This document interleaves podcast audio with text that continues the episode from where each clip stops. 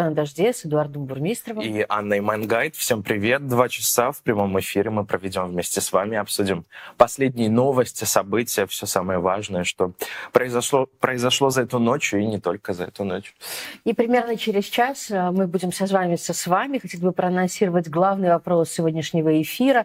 А, связан он с новым законом, который сейчас принимается который как бы обуславливает наказание за оскорбление самих силовиков и их, их родственников. Это, в общем, какая-то удивительная история, хотя ничего удивительного, мне кажется, сегодня уже просто не происходит. Каста неприкасаемых. Абсолютно. И эм, мы хотели бы узнать у наших зрителей, сталкивались ли вы с немотивированными, не просто оскорблениями, а нарушениями вашего личного благополучия, спокойствия, вообще нападениями на вас э, в первую очередь, немотивированными со стороны тех, кто должны вас в первую очередь охранять. И мы как раз обсуждали до эфира, что мало где так боятся полиции, как в России, воспринимая ее в первую очередь как опасность, а не э, как те, кто должен, собственно, вселять в тебя ощущение спокойствия. Да, звоните нам, пишите в телеграм-канал Тиверейн Кол и Тиверейн Кол 2. Буквально через час поговорим с вами в прямом эфире. А, я думаю, нужно попросить лайков. А, сразу попросим у вас лайков. Э, только начался наш эфир. Я, кто-то смотрит нас по телевизору. Я всегда себе представляю, как люди начинают утро с нами у какого-нибудь огромного телевизора с кофе. А кто-то смотрит нас в Ютубе. Обязательно ставьте лайки. Вот те, кто смотрит в Ютубе, пусть нас с вами будет больше. И не забывайте про донейшены. tvrain.tv slash donate. Да, там Ты есть разные выучил. способы в разной валюте, да. Ну и давайте вернемся к главным новостям. Новость э, вчерашнего позднего вечера. Итак, Министерство обороны России назвало причиной взрыва в Белгороде, цитирую, нештатный сход авиационного боеприпаса. Вот этот нештатный сход, это нечто новое. А, накануне вечером в трех километрах от центра города произошел взрыв, на месте которого образовалась воронка радиусом в 20 метров, э, сообщили местные власти.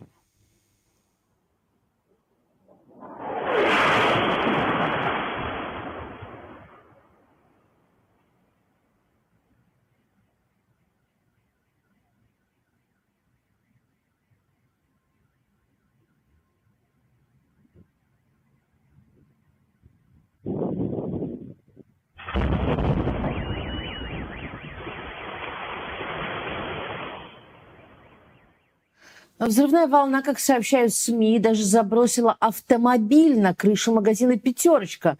Министерство обороны никак пока не объяснила, что же это такое нештатный сход, лишь заявив, что боеприпас упал с самолета Су-34. Телеграм-канал «Военный осведомитель» сообщает, что на Белгород могла упасть фугасная авиабомба. Авторы канала напоминают э, об инциденте с таким боеприпасом 12 марта, когда на одной из улиц Донецка была найдена такая же авиабомба. Версии об этой бомбе выдвинул и аналитик Кирилл Михайлов, который сотрудничает с Conflict Intelligence Team. В комментарии изданию агентства он рассказал, что фугасные бомбы сейчас активно применяют российское, российские военные. Напомню, что это не первый инцидент э, с российской военной техникой такого рода. В октябре прошлого года истребитель Су-34 упал на многоэтажный жилой дом в Ейске и загорелся.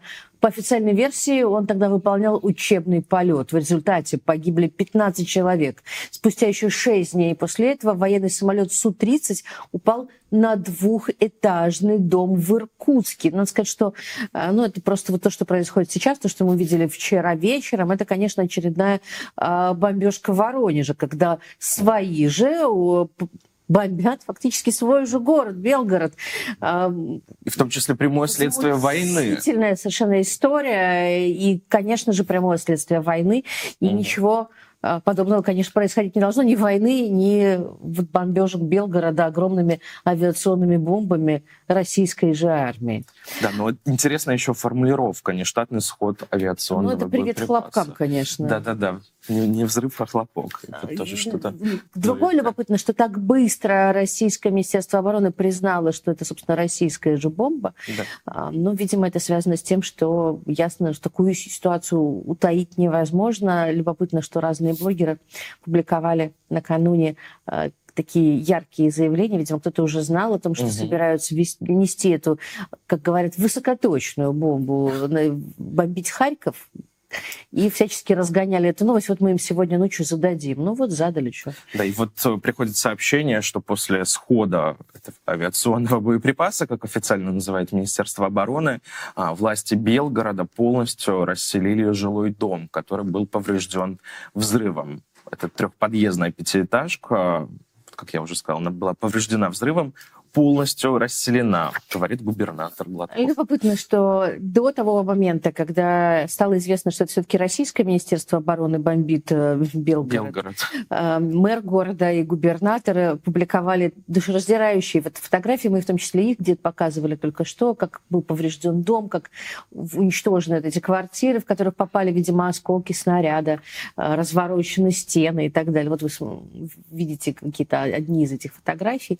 И естественно, ничего бы подобного не произошло бы, никто бы это не публиковал, если бы сразу было, стало, было да. понятно, что это свои же бомбят своих. Своя же российская бомба. Да, да. И любопытно, что на Кануне произошла аналогичная же аналогичная ситуация. Сейчас мы вам расскажем, что же случилось. Итак, а, военный, российский военный перевернул э, ЗРК С-400 в Тульской области. Это исключительно дорогая военная техника.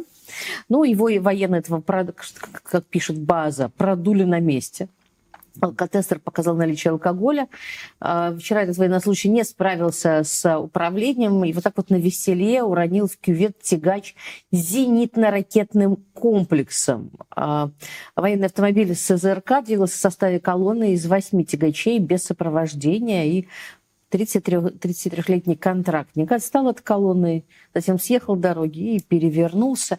Я слышала о каких-то фантастических цифрах, сколько, собственно, этот вот комплекс э, стоит. На самом да. деле там какие-то речь идет о каких-то миллиардах. И это действительно очень дор- дорогой зенитно-ракетный комплекс, и на этого военного контрактника теперь могут завести дело по весьма редкой статье 347. Это статья о повреждении военного имущества по неосторожности. С- случайно напился. Да, такое бывает. Бывает, да. Итак, э, ну и у миллиардеров э, тоже бывают плохие дни, хотя поверить трудно. Накануне компания Илона Маска SpaceX запустила самую большую в истории ракету Starship. Была, естественно, живая трансляция. Давайте посмотрим, как это было. Three,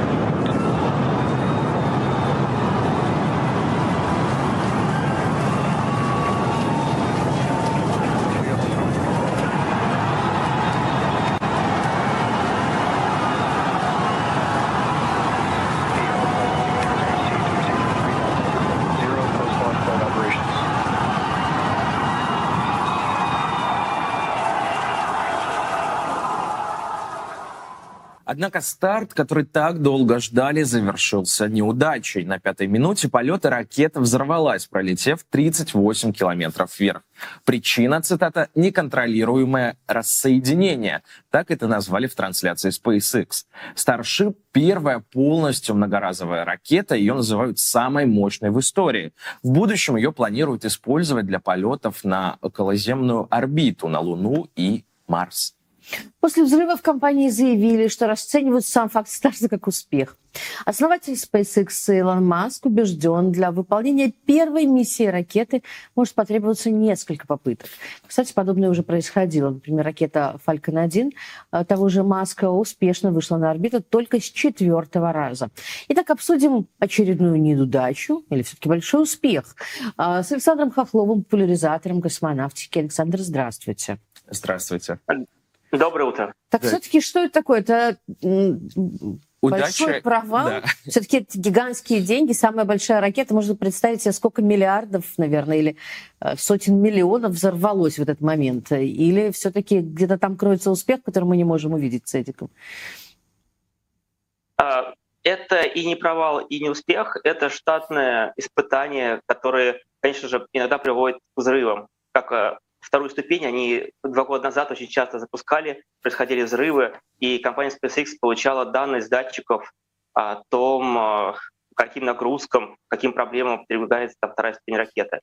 В данном случае они получили огромный массив данных при этом запуске. Они увидели э, те проблемы именно в натурном испытании, которые у них возникнут, э, возникли, поскольку э, там было повреждение стартового стола, теперь им будет понятно, что нужно стартовый стол доработать, чтобы дальше таких повреждений не было, чтобы он был многоразовым. А, э, там проблема возникла в том, что не разделилась вторая первая ступень, то есть э, авария, неконтролируемое вращение началось примерно в тот момент, когда э, должна была вторая ступень отделиться от первой и полететь в автономном полете уже дальше по суборбитальной траектории до Тихого океана, до Гавайи. Вот. Соответственно, конечно, чем дальше бы ракета пролетела, тем больше данных было бы, тем больше это был успех. Но э, первый в истории SpaceX старт э, первой ступени Super Heavy, это вот нижняя часть длинная, она еще ни разу не испытывалась, и в данном случае она стартовала и почти полностью выполнила свою программу полета. Вот буквально не хватило там секунд до разделения.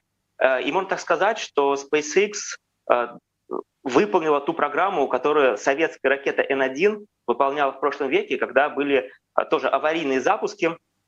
Вот, и SpaceX ну, как не, не опередила N1 Сергея Павловича Королева, а примерно вот вышла на тот же уровень. То есть был старт, подъем значит, до 38 километров, дальше был взрыв. Ну, примерно то же самое происходило с некоторыми N1, они взлетали и взрывались. Вот. И тут мы увидели э, ту же проблему, которая была у N1, это выход из строя двигателей. И вот это приводило к взрыву советской ракеты. И здесь мы увидели, что современная система управления, она позволила э, ракете лететь даже с отключенными восьмию двигателями из 33. То есть прям там были кадры, когда видно, что э, двигатели не работают. Вот. Но все равно, видимо, эта проблема в совокупности с другими проблемами привела к аварии. Поэтому это небольшой успех, все-таки она полетела. А, ну, это все-таки, да, катастрофа, был взрыв, но прогресс для компании очевиден, и я думаю, что через 2-3 месяца мы увидим очередной запуск э, следующей ракеты, и он может быть более успешным. То есть это штатные натурные испытания. А иногда отрабатывает все на Земле, а иногда вот при таких запусках. Александр, очень долго ждали этого запуска, активно анонсировали. А в чем вообще ценность э, этого испытания? А в чем она заключается и что вообще даст и компании Маска, и всем для понимания, для изучения космоса? Ну вот получается, что во время полета ракета передавала данные. То есть на ней установлены были датчики. А она вот во время старта, пока она летела, э, информация шла с этих датчиков. Соответственно, они смогут проанализировать те проблемы, которые у них были, и принять их во внимание для доработки следующих э, соответственно, ракет. То есть это вот для них это натурное испытание для получения данных. Но сама ракета, она сейчас э, делается в первую очередь в рамках контракта с НАСА по лунной программе. Есть программа Артемида, по которой в прошлом году в конце э, корабль Орион облетал Луну без людей. И вот компания SpaceX, у нее контракт на разработку посадочного модуля на поверхность Луны. И вот этот старт вчерашний, он э, был в том числе в рамках этой программы. То есть то, что э, это НАСА заказало у SpaceX высадку астронавтов на поверхность Луны. И лунный модуль э, будет сделан э, как ну, версия этой ракеты Starship, ее второй ступени, которая наверху находится. Вот. Плюс уже есть несколько контрактов на полеты космических туристов, как на орбиту около Земли, так и э, на орбиту вокруг Луны. Поэтому есть... это первый шаг.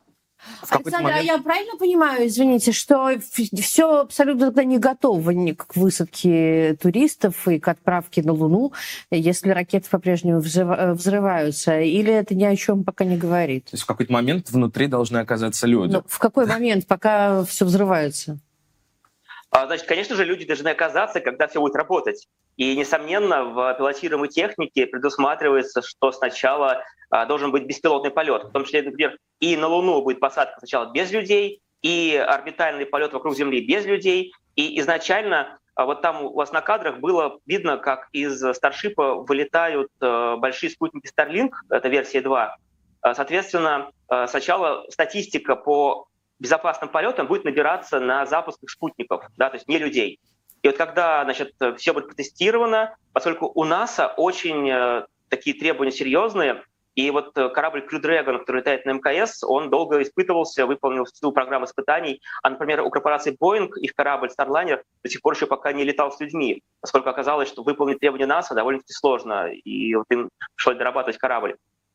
Вот, поэтому мы просто видим еще так один из первых шагов, еще из первых этапов до полетов людей еще будет время. Э, надо убедиться, что старшипы летают безопасно. А сколько времени нужно? Вот вы сказали, что это первый шаг только. Но получается, что из обозначенных дат, это, например, облет Луны Юсака Майдзава, планировался 23 год, но уже очевидно, что нет, что это будет 24 25 год, раньше точно не успеют. Вот. А высадка на Луну — это после 25 года. То есть еще есть э, минимум два, может даже три года. Там еще есть проблемы с скафандрами, то есть еще не готовы скафандры для высадки на Луну. Вот. Э, соответственно, у Маска есть э, еще порядка двух лет до того, как корабль должен людей возить. Спасибо большое. Это был Александр Хохлов, популяризатор космонавтики. Обсуждали неудачный старт SpaceX и когда наконец-то полетим на Луну. А, вот мы с Эдуардом не планируем, но мы будем освещать в эфире. Да. Итак, российские бизнесмены, а в том числе и те, что состоят, те, чье состояние входит в список Forbes, те самые миллиардеры, о которых мы с таким удовольствием начали уже говорить, платят налоги не только в государственный бюджет, но и, как выяснилось, в семейный. Ну, как вы думаете, чья семья, естественно, получает деньги. Речь про доходы любимых женщин Владимира Путина. А Фонд борьбы с коррупцией выяснил, кто и зачем отправляет деньги бывшей жене президента Путина Людмиле Очеретной. Правда, живет она уже, как вы помните, под, вот, под этой фамилией, хотя в прошлом была Путиной. Да, ну и по логике, если деньги идут бывшей супруге, то должны доставаться и предполагаемой нынешней любовнице Путина, гимнастке Алине Кабаевой. На этом траты богатых друзей президента России не заканчиваются. Расследователи ФБК подробно описали схему спонсирования главной партии страны. Единая Россия, конечно же. А, если У Единой России есть несколько бюджетов. Во-первых, официальный Ежегодно партия отчитывается перед Центром избиркомом о доходах и расходах. Поэтому можно увидеть, что среди ее доноров есть компания «Северсталь» Алексея Мордашова. Олигарх финансирует не только партию Путина, но и его бывшую жену Людмилу Очеретную, а также Алину Кабаеву. Иногда Мордашовыми можем почувствовать себя все мы. Косвенным донором «Единой России» оказался и каждый россиянин – которые пользуются услугами железных дорог. Ну, если среди тех, кто жертвует деньги, хоть кто-нибудь нам неизвестный, или такое в путинской финансовой системе вообще невозможно. Поговорим об этом с Сергеем Ежовым, автором расследования. Сергей, здравствуйте. Доброе утро. Доброе утро. А, скажите, пожалуйста, вот как распределяется эта ответственность и как ее раздают? Вот как и кто решает, кто сколько будет платить на содержание, там, не знаю, а, нынешней гражданской жены Кабаевой, а кто сколько будет отстегивать Единой России, а кто будет докидывать а, Людмиле Очеретной? Как, поняли вы логику, что ли, этого спонсирования? Ну, вообще, спонсирование э, как э, любимой партии Владимира Путина, так и его любимых э, женщин возложено на его ближайшее окружение из числа бизнесменов крупных. Ну, это, видимо, такая социальная нагрузка на бизнес, потому что они зарабатывают благодаря своим связям во власти, получают многомиллиардные подряды, получают преференции в своем бизнесе, да и вообще, собственно, вся их деловая карьера складывается благодаря близости Владимира Путина. И вот на них э, возложена такая обязанность э, видимо, на кого-то, как на Мордашова, еще и содержать его Э, женщин, э, ну, его, в смысле, его Путина, Путин, путинских женщин. Но помимо, конечно, Мордашова мы знаем, что там и Эртерберги участвуют, и прочие олигархи, которые, это уже известно из ранее э, там, опубликованных расследований, отписывают там близким Людмил, Людмил, близким Алины Кабаевой какую-то недвижимость. А вот Мордашов, например, это мы чуть-чуть вернулись к, к одному из наших расследований про Людмилу Очередную, конкретную, и, и можно рассказать, например, подробно о том, что Мордашов э, просто ее центру межличностных коммуникаций, на такой некоммерческий фонд, который, из которого она выводит деньги себе лично в карман, э, выводит двумя способами. Это там один из способов есть через э, аренду и, соответственно, сдачу там помещений в центре Москвы через субаренду, а второе – это безвозвратные займы на ее личную фирму, а потом лично ей, Людмила, Людмиле Очередной. И вот известно, что там компании, так напрямую сама Север Северсталь, так и дочерние компании Северстали они переводят э, деньги. Вот этот фонд э, Людмилы, Людмилы Путина, это компании там Воркута-Уголь, Алкон и так далее. То есть несколько еще дочерних компаний, но в, в сумме там получается, допустим, за три года там, Мордашов перевел там Людмиле Очередной 100 миллионов рублей. Да? Сергей, а почему Мордашов? Мордашов даже не Ковальчук, не Ротенберг. Это не, то, чтобы вот это да, первый и любимейший из друзей Путина, не первый круг ну, надо сказать, что, конечно, не только э, Мордашов, просто Мордашов э, в данном случае он еще выступает э, в двух ролях, он еще и партию спонсирует, поэтому мы на нем, сконцентрировались. Там на самом деле переводят деньги еще и мэрия Москвы, и Газпромбанк, в общем, все те компании и структуры, которые находятся в сфере влияния Владимира Путина, они же помогают его бывшей жене. Ска... А, да, э, что касается финансирования Единой России, то мы подробно очень рассказываем, что есть на самом деле несколько, как минимум три э, три кубышки партийные. Одна там официальная, а, за которую они отчитываются там, перед, центральным, перед Центральной избирательной комиссией. Есть еще черная касса, которую используют политтехнологи на выборах. И есть еще такая касса уже совсем черная-причерная, из которой оплачивается работа по дискредитации оппозиции. И вот э, получилось так, что, да, э, во-первых, источник пополнения этих касс, во-первых, олигархи, э, близкие к Владимиру Путину, а второй источник – это прям государственные компании, которые тайно, на самом деле, финансируют все, все эти структуру политтехнологов, ну, например, такой фонд э, и организации такого Константина Костина, бывшего чиновника администрации президента, сейчас главы экспертного совета партии «Единая Россия».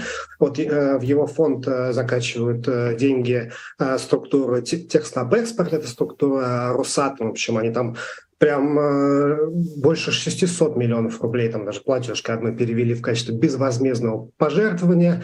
Фонд Костина также переводит Банк Роснефти, Банк развития регионов, это принадлежащий Роснефти. И, например, э, вот эта структура Росатом, допустим, перевела 600 миллионов рублей в фонд Костина. Дальше из этого фонда Костина эти деньги уходят э, структурам там центр политических там, технологий. Э, Сергей, уже... да, э, ну понятно, что партии в целом же могут принимать разные пожертвования, и, очевидно, здесь все скидываются на работу Единой России. Давайте все-таки вернемся к женщинам Владимира Путина, предполагаемым, нынешним, бывшим, всевозможным. Вообще, о каких объемах идет речь? Сколько нужно? Объемов женщин. Объемов, нет, объемов помощи этой финансовой. Давно же уже несколько расследований вышло, в том числе числе и про активы очередной. А, что вы узнали? Сколько это денег? Как долго продолжается а, вот эта поддержка со стороны друзей, окружения президента российского? И можете ли вы подробнее рассказать про Кабаеву? А, поддержка осуществляется, предполагаем, что очень долго. Просто мы, допустим, да, можем с пруфами это начиная с 2018-2019 годов э, сделать. Но в случае Э, просто с Черетной с 19 года, э, с КБ с 18 а, понятно, что предполагаем, конечно, что это продолжалось и до этого, э, происходило до этого. И сотни миллионов рублей зарабатывает, например, там Людмила Очередная на этих схемах, которые она потом инвестирует в другой бизнес, например, а в микрокредитный бизнес инвестирует и уже зарабатывает на бедности россиян. Вот. А что касается Алины Кабаевой, то здесь вообще все довольно просто, там даже не такие сложные схемы, но во всяком случае э, один источник доходов Алины Кабаевой довольно простой, потому что мы знаем, что на председателе совета директоров, ну как, э, да, главный Э, главный директор национальной медиагруппы, контролирующий орган национальной медиагруппы, и э, за это она получает высокую зарплату. Там э, разнятся суммы э, от, от года к году. Например, ну, то, то, это точно каждый год несколько сотен миллионов рублей – Иногда это там, больше полумиллиарда рублей, иногда чуть меньше полумиллиарда рублей. Но в любом случае э, так, такое вознаграждение за председательство в Совете директоров – это нонсенс, потому что даже э, представитель Совета директоров крупнейших корпораций страны, э, который, например, до недавнего времени даже Шредер председательство там, в Совете директоров получал меньше за, за официально, во всяком случае, заработную плату. Она вполне официально получает просто громадные суммы. Но, как мы знаем, э, акционеры национальной медиагруппы до недавнего времени, во всяком случае, помимо Ковальчука как раз был Мордашов, они партнеры и по Банку России, и по национальной, соответственно, медиагруппы. Э, правда, недавно там Мордашов заявил, что вышел из капитала национальной медиагруппы. К сожалению, пока мы не можем каким-либо образом посмотреть, э, насколько он действительно вышел из этого капитала потому что информация закрыта, и, может быть, он там только лишь формально вышел, там, переписав э, да, вот. Э, но в любом случае до недавнего времени был акционером национальной медиагруппы, и, соответственно, вместе с Ковальчуком э, платил эти завышенные э, заработной платы Кабаевой. А у вас есть вот ощущение, Сергей, вот сколько нужно зарабатывать в России, чтобы перейти в круг вот этих, э, кругу этих людей, которые должны платить налог на семью? Или нет такого, э, такой градации? Ну, знаете, на налог, э, не знаю, партийный налог – это тоже налог на семью, угу. Потому что э, партия помогает поддерживать власть Владимира Путина, соответственно, благосостояние его семьи. А партийный налог у нас платят практически все даже государственные подрядчики. Если Собственно, о чем тоже видео, вот это мы там взяли за разные годы отчеты «Единой России» и видели, что там, конечно, получают, э, получает «Единая Россия» пожертвования буквально от всех э, государственных подрядчиков. Если э, ты поставщик еды в детские садики, школы, там, не знаю, из Нижнего Новгорода, ты тоже делаешь пожертвования в партийную кассу. Вот это такой партийный налог, откат политический выглядит который... современной России дань, кому да. она принадлежит. Спасибо большое. Семейный налог. Это был Сергей Ежов, э, расследователь, который выпустил вместе с ФБК э, расследование, как российский крупный, как казалось, не только крупный да. бизнес оплачивает э, любимые любимых женщин э, и любимую партию Владимира Путина. Очередное расследование, причем, я не знаю, удивляется ли кто-то еще таким новостям? Что должно Знаешь, я вот об этом думала как раз. Удивляются или не удивляются? С одной стороны, удивительного уж точно ничего нет. С другой стороны, мне кажется, нужно все время напоминать, как живо и воровато устроена эта власть, которая бесконечно выдает себя за ценителей, самые, как-то носителей самых скрепных, важных ценностей традиционных, семейных, э, самых разных. И все это вранье от А до Я. А, ну, а сейчас, мне кажется, нам нужно поговорить э, про... Другое вранье. Про пропаганду. Это вот э, э, коронка Эдуарда Бурмистра. Сегодня у нас герой, которого, мне кажется, давно очень не было в твоих всяких обзорах. Да, это правда. И я причем уже упоминала его имя на этой неделе. А, это Эрнест Мацкевичус, ведущий телеканала «Россия-1».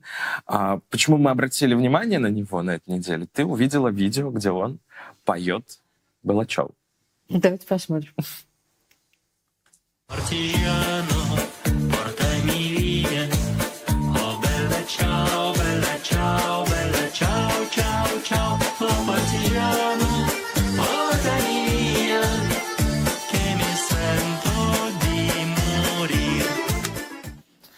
Но вот он, как и многие талантливые человек, демонстрирует вот э, талантливый человек, талантлив во всем. А он один из организаторов музыкального фестиваля в Ялте. Да не этим он известен. Но не этим он известен. Но когда-то а, Эрнест Мацкевич успел на российском телевидении а, интернационал по-литовски. Štai yra paskutinė sprendžiamoji kova internacionalę žmonijas atgaiva. Или все-таки расскажи, что такое Эрнест Мацкевич. Он Я не только певец. Не, не мог не показать. песен. Да, э, это, к слову, была программа ОСП студия, давно закрытая, где в том числе работали и Татьяна Лазарева, и а, Михаил Шац. Иноагенты. Ныне иностранные агенты, но вот зато Эрнест Мацкевич, звезда телеканала «Россия-1», он ведет новости, вечерние новости, вести, как это называется, там в 8 вечера, но когда-то он в том числе работал на старом НТВ, вот мы сейчас увидим его фотографию в молодости, а, блистал в разных программах, был таким молодым, талантливым. А, коллеги, которые с ним работали на старом НТВ, а, очень его хвалят, знаешь, и даже говорят, когда была кампания против Зюганова, а, это так известный конфликт, э, а, известная вообще такая дискуссия, как нужно было освещать выборы 96-го, стоило ли а, мочить буквально Геннадия Зюганова, чтобы не допустить приход прихода к власти коммунистов. И вот бывшие коллеги Мацкевичуса вспоминают, что он старался соблюдать какие-то журналистские стандарты. Это была, кстати, одна из причин, когда вот тогда Олег Добродеев осерчал на Эрне Маскевичус, потому что Эрни в рамках как раз той концепции, которая у нас была до 96 года, он э, старался с тем же Зюгановым э, поступать объективно и не позволять себе там, ну, в общем, каких-то таких не очень лицеприятных вещей. Но надо отдать должное э, моим руководителям, что меня за это никто не уволил. И э, я продолжал работать. Ну, какие-то специальные, деликатные поручения не выполнял, конечно. Ну вот э, на старом НТВ, в том числе Мацкевичу, сработал как парламентский корреспондент в Государственной Думе и даже сам вот рассказывал в той же программе ОСП «Студия», как его чуть ли не боялся Владимир Жириновский, а, говорил, что вот ходит у нас здесь литовец в тяжелых ботинках и наблюдает за всеми. А, такая вот, Он был самым На- знаменитым Да. парламентским корреспондентом в тот момент. И, конечно, вообще поразительно, как совершилась эта эволюция от прогрессивного журналиста, самого такого современного в Думе в тот момент, вот в момент раннего НТВ, к вот этому феноменальному, абсолютно пораженному пропагандисту. Да, абсолютно такая образцовая, даже можно сказать, карьера. А, Он и дебаты проводил с парламентариями, писал заметки, репортажи свои выпускал. Но, как мы знаем, громкая история, которая случилась во время первого президентского срока Владимира Путина, а, это захват телекомпании НТВ, которую тогда называли а, спором а, хозяйствующих субъектов. И тогда Эрнест Мацкевичус был на стороне команды Киселева, в том числе, которая сейчас в Украине, Светланы Сорокиной, ведущей телекомпании НТВ. И вот я сейчас хочу, чтобы мы посмотрели следующий фрагмент, э, где Светлана Сорокина объявляет об увольнении коллектива. И обратите внимание, кто стоит рядом со Светланой Сорокиной. Практически вот сегодня, в середине ночи, нам не оставили никакого выбора. А, И каждый из нас, каждый в отдельности, но при этом все мы вместе приняли свое решение.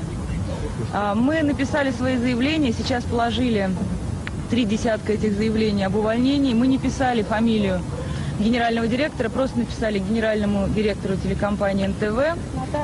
По большому счету это уже не так важно, факт захвата произошел, и мы считаем, что в этих условиях мы не можем продолжать э, свою работу.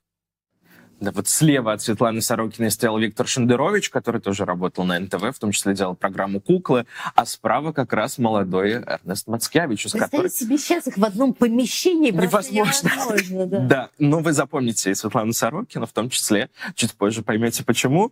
И тогда Мацкевичус ушел а, с этой командой на телеканал ТВ-6, не стал оставаться а, на телекомпании НТВ, которая перешла под контроль «Газпром Медиа». Ну и что сегодня вообще себя представляет Эрнест Мацкевичус, а, это понятно, он служит государству, он это не скрывает, он говорит прямо, например, вот цитата его, «Давайте сначала отобьемся, а власти на ее косяки будем указывать потом». И вообще Ма- Мацкевичус говорит, ну вот, например, в, 40, в 1942 году не нужно же было давать мнение, второе мнение, и вообще какое второе мнение? И, а зачем тогда давать его сейчас? вы хотели, чтобы выглядела отечественная журналистика в январе 1942 года?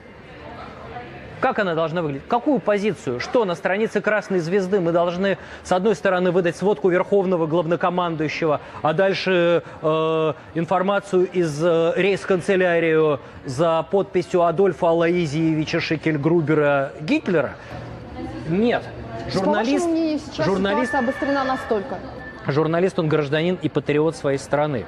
И если его стране, его укладу, его, его представлением о добре и зле объявлена война, э, его праву быть собой э, – сохранять свою идентичность, национальную идентичность. Если всему этому объявляется война, он вынужден защищаться.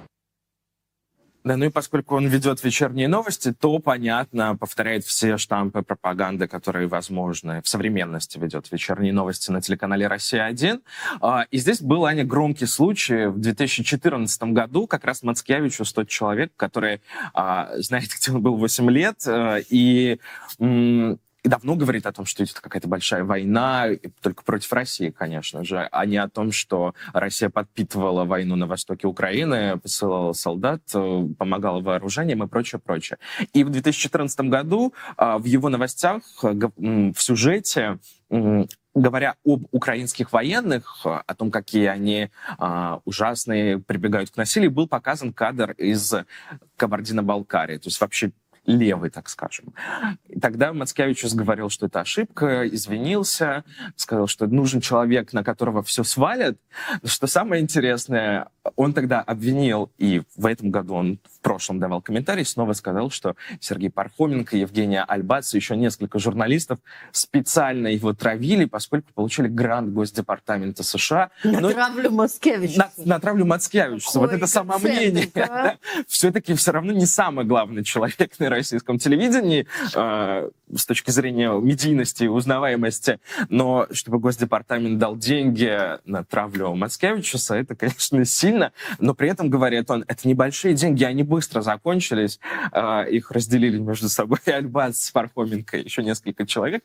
Э, интересный, да, в общем, мужчина. И вот Шендерович, который работал в том числе с Мацкевичусом, еще в 2011 году рассказывает такую историю. Во время ТЭФИ регион, есть еще региональное отделение премии ТЭФИ, в разгар застолья якобы Мацкевичус, который по мнению Шендеровича, совершил за 10 лет показательную эволюцию из звезд независимого НТВ в личную обслугу человека НТВ разгромившего, сам, я цитирую Шендеровича, никто ни за язык, ни за руку не тянул, показал коллегам заставку на своем мобильном телефоне. На той заставке они как раз вдвоем и красовались. Эрни так его называли на старом НТВ, и Владимир Владимирович. Это был кадр из последней серии мыльного сериала «Разговор национального лидера с народом» производства ВГТРК и Первого канала. Помогает от ментов пояснил назначение телефонной заставки незамысловатым Ацкевичус. Расскажу, что в прошлом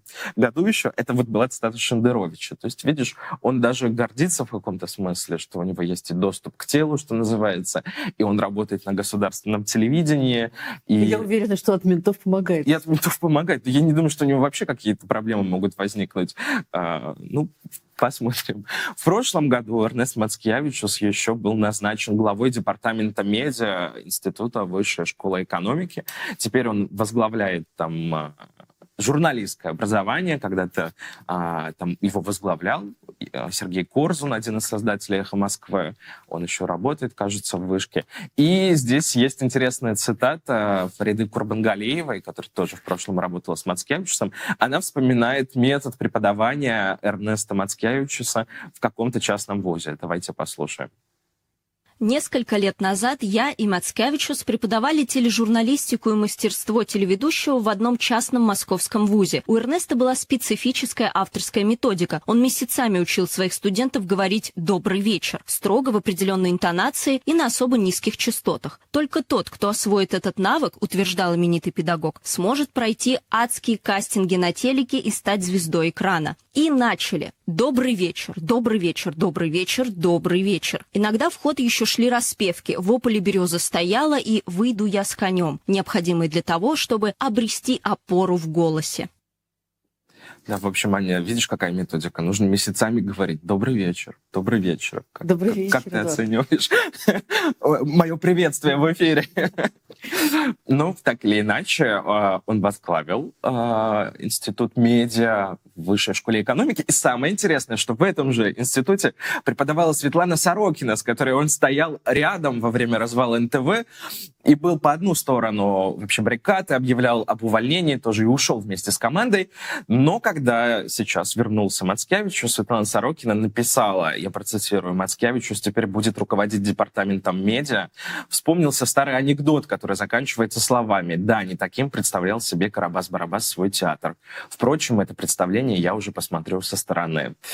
Вот, видишь, снова пришлось... э, Ну вот мы все время наблюдаем, как увольняют э, свободомыслящих преподавателей из вышки, но Да. Мацкевичус остается зато. Да, и Светлана Сорокина удивительно, конечно, что она даже спустя столько лет сохраняет э, свое собственное достоинство. Мне кажется, вот она так- такой самый э, показательный, что ли, человек из старой команды НТВ, который себя вообще нигде не запятнал за все эти годы, э, уходил оттуда, откуда нужно было уйти, и не шел ни на какие компромиссы. Но вот когда Мацкевичуса назначили главой департамента, в Вышке были протесты небольшие студентов, они собирали подписи против назначения Мацкевичуса, человека, который отказался от стандартов, э, международных стандартов журналистики, и такой человек, говорили студенты, не может учить нас журналистике. Что это вообще за журналистика? И Мацкевичус молчал долгое время, но позже дал э, небольшое интервью студенческому медиа «За вышка».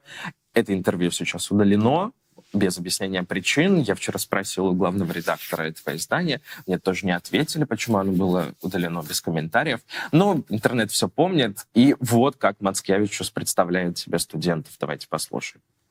Студенты посмотрели эти программы, программы обучения на сайте РУ имени Плеханова, примечание «The Вышка», а в Плешке в основном преподают сотрудники государственных СМИ. Это значит, что в Вышке тоже будут сотрудники государственных СМИ, говорили студенты. А вы что, хотите, чтобы сотрудники антигосударственных СМИ были? Каких вообще? Но понимаете, дети не хозяева пионерского лагеря. Если бы мы назначали директоров школ, лагерей и учебных заведений, исходя из запросов детей, у которых не до конца сформировалось представление о том, что им нужно, мы бы очень быстро погибли, зашли в тупик. Вся система образования разрушилась бы. Да, вот. э, Дети не хозяева в пионерлагере. Такое отношение Как и люди не хозяева в своей стране, это да, очевидно. вообще никто. Но я, как сту- я уже говорил, в том числе упоминал в утреннем эфире на этой неделе, я выпускник э, этого факультета, э, департамента, которым сейчас руководит Эрнест Маскевичус. И вообще, по моей информации, я узнал, что, например, он мало довольно-таки появляется, не знаю, правда это или нет, на департаменте. У него есть, на- например, на сайте есть публичное расписание, у него там вообще один курс э, в учебном году 20-21. Не знаю, преподает ли он сейчас, возможно, тоже какой-нибудь один курс. Но у него есть три заместителя, Бондаренко, Дмитриев и Семенова. И вот якобы Мацкевичус перепоручает господину Бондаренко, это тоже такой довольно известный человек, он был советником в разных государственных медиахолдингах, ну, советником, значит, мы понимаем, каким советником, и якобы вот этот Бондаренко устраивает чистки, э, как-то общается с неугодными, у него, по всей видимости, есть связи с администрацией президента, но и он также э, человек деятельно, как мне сказали, и может сам проявлять инициативу активно, ему не нужны какие-то связи. Ну, то есть Это, Мацкевичус конечно, такая как ширма в да, том числе. Очень показательная, конечно, история. Вот как, Да. может, как все начиналось и чем все закончилось. Э, Судьба, как бы сказал Борис Корчевников, в жизни судьба человека. Да, вот 10 раз подумаешь, идти ли в современной ситуации. А, мне кажется, что мы должны сейчас поговорить об еще одном ярком персонаже, без которого сейчас просто не обходятся новости. Мне кажется, за последнее время ни одной недели без этого человека. Сейчас не предлагаю вам отгадать, кто это, мы сейчас сами расскажем. Но без его инициатив на, э- за последнее время не обходилось действительно вот ни одной недели новостей. Итак, доносчики за последнее время главными героями новостей стали. Кто-то на зарплате, кто-то просто энтузиаст якобы, кто-то пиарится, донося на знаменитостей. Для Виталия Бородина, вот Таня его уже проанонсировала, все эти мотивы в равной степени актуальны. В, э, в начале этого века он работал в уголовном розыске в МВД и Госнаркоконтроле Липецкой области.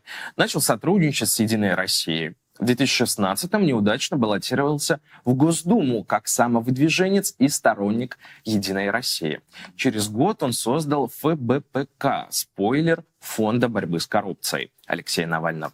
И вот тут-то он и нащупал золотую жилу. Известность Бородину, уверена, что вы про него слышали, пришла в 2021 году, когда после его жалобы власти объявили нежелательным издание проекта. А пятерых его журналистов, наших, кстати, бывших коллег, признали иноагентами. Затем были заблокированы связанные с Михаилом Ходорковским открытые медиа, МБХ медиа, на работы которых тоже жаловался вот тот самый Бородин, именитый доносчик. Теперь же Бородин называет себя адвокатом и доносит только на селебрити. Ахиджакову, Арбенину, Меладзе, Данил Козловского, это всем свежая история. Да и сам, как оказалось, теперь он адвокат селебрити Иосифа Пригожина. И на него-то он ну, как неудивительно, да, доносов не писал. Возможно, это выход. Найми доносчика себе на работу, чтобы он не стучал на тебя. Эм, вот сейчас к нам присоединяется Татьяна Брицкая, редактор отдела расследований «Новой газеты», которая ранее исследовала биографию вот этого э, такого специфического человека, героя времени, профессионального доносчика. А Татьяна, редактор отдела расследований. Так, Татьяна, здравствуйте. Доброе утро. Доброе утро коллеги. Доброе утро. А расскажите нам, пожалуйста, про феномен а, Бородина. Почему этот человек, а, почему этот человек а, стал эм, таким вершителем судеб? Как получилось, что действительно на его доносы активно реагирует власть? С какой стороны на самом деле исходит инициатива? От власти через своего посредника Бородина? Или Бородин так влиятелен? Ну, я думаю, что, во-первых, «Дождь» знает про Бородина больше, чем «Новая газета», потому что Бородин утверждает, что «Дождь» э, признали иноагентом трудами Бородина. И, ну, как не приятно, знаю, да. Потому что трудно это проверить, да. Дело в том, что он так много всего себе приписывает, что каждый раз, вот правда, каждую неделю обновляется в пятницу список Минюста, и почти всегда Бородин в своем телеграм-канале, он очень активный, да, он там все про себя репостит, очень себя любит, по-моему, он там обязательно пишет, а вот это потому, что я написал жалобу. Э, вот, и трудно сказать, это он правда такой вот э, родитель, или он себе приписывает э, подвиги в кавычках Минюста. Тут же ведь не проверишь, да, жалобу-то он, может, и писал, а что повлияло, неизвестно. Я думаю, что в отношении Бородина и государства царит полная гармония. И он вообще такой действительно герой нашего времени, хотя он очень напоминает массу разных героев литературной классики. И мне он больше всего напоминает Остапа Ибрагимовича Бендера. То кто-то обаятельный, а Бородин менее обаятельный. Вот, потому что это человек, за которым, в принципе, не стоит ничего. Да? То есть если разбираться в деятельности его организации, вот этого самого ФБПК, Э, то кроме сходства аббревиатуры с э, фондом Навального, который теперь в России объявлен экстремистским, э, собственно, ничего про это пока и непонятно. Это контора там из какой-то многоэтажки в Мытищах, она, в общем, чем она занимается? Ну, сам Бородин говорит, что они занимаются много чем, что они там 40 отделений открыли в регионах Российской Федерации. И вот, но при этом, опять же, сам же Бородин, по-моему, в вашем же эфире говорил, что, значит, борьбой с коррупцией в России не должны заниматься общественные организации, а исключительно правоохранительные органы. Тогда, собственно, чем же ты, Бородин, занимаешься, кроме доносов? Да, то есть это такое, в общем, пустое место. Организация, возможно, да, а, которая, ну, как бы ярко выраженных никаких э, признаков деятельности активной, какой-то полезной для общества не показывает. Сам Бородин, которого многие считают каким-то чиновником, потому что это же замечательно. Ты возьми себе э, эпитетом прилагательное федеральное в названии организации. Все будут думать, что ты руководитель какого-то федерального ведомства. Можно там космический, да, еще какой-нибудь. То есть назови себя как угодно, да, и, в общем, тебя как Хлестакова будут везде принимать. Я думаю, что это отчасти такая штука, можно там билеты в провал продавать, все что угодно. Вот. И все себе будут верить. Вот если помните, когда этот самый Бородин еще вот адвокатской практикой пытался сделать себе имя и хотел зайти в дело Ефремова, э, и там был дикий скандал после этого, и э, жаловались на него, его чуть не лишили адвокатского статуса и так далее, то тогда в одном из интервью, э, значит, э, уч, участковый, написавший для этого дела липовую справку, утверждал, что он это сделал, потому что Бородин же руководитель федерального ведомства, и он, конечно же, значит, не мог отказать на его, значит, якобы поступившую просьбу. Поэтому это, с одной стороны, такая история, что человек, который как бы раздувает такой пузырь, ему постепенно начинают верить. А его один раз позвали на ток-шоу, потом второй раз, потом третий раз, а потом каждую неделю, да, он уже, в общем-то, эксперт. А потом он а потом написал донос на Норкина, мне понравилась эта история. На своих же. Мне ужасно нравится. Мне кажется, что это закономерный результат. Потому что почему Бородин герой? Потому что сейчас, в принципе, доносчик страшно востребован государством. Да? И мы много об этом достаточно пишем, мы пытаемся это исследовать, потому что это же феномен. Раньше серийные доносчики — это были те люди, на жалобы которых, в принципе, всякие органы типа милиции переставали отвечать в какой-то момент. Да, то есть в них подозревали сумасшедших или кляузников и так далее. Да, повторные жалобы не рассматривали. Теперь, наоборот, по жалобам вот таких серийных людей возбуждаются дела, открываются производства, люди объявляются иностранными агентами и так далее, и так далее. Вот. Но мне кажется, что э, государство наше, оно, в общем, не подозревает, что доносчик всегда сыграет с тобой злую шутку.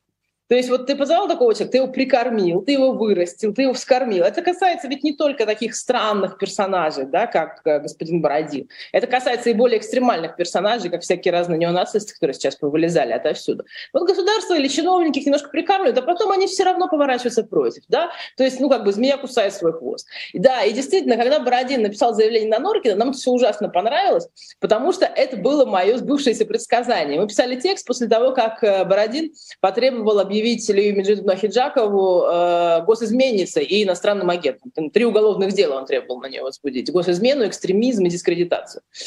Вот. Ну и, и иностранным агентом объявить. Вот. И мы тогда, собственно, пригляделись к этому человеку, и он об этом рассказывал, о своих подвигах и о том, почему он, значит, вот, э, хочет крови Ахиджакова. Он рассказывал об этом шоу Норкина. И рассказывал об этом так цветисто, что даже для Норкина это показалось слишком.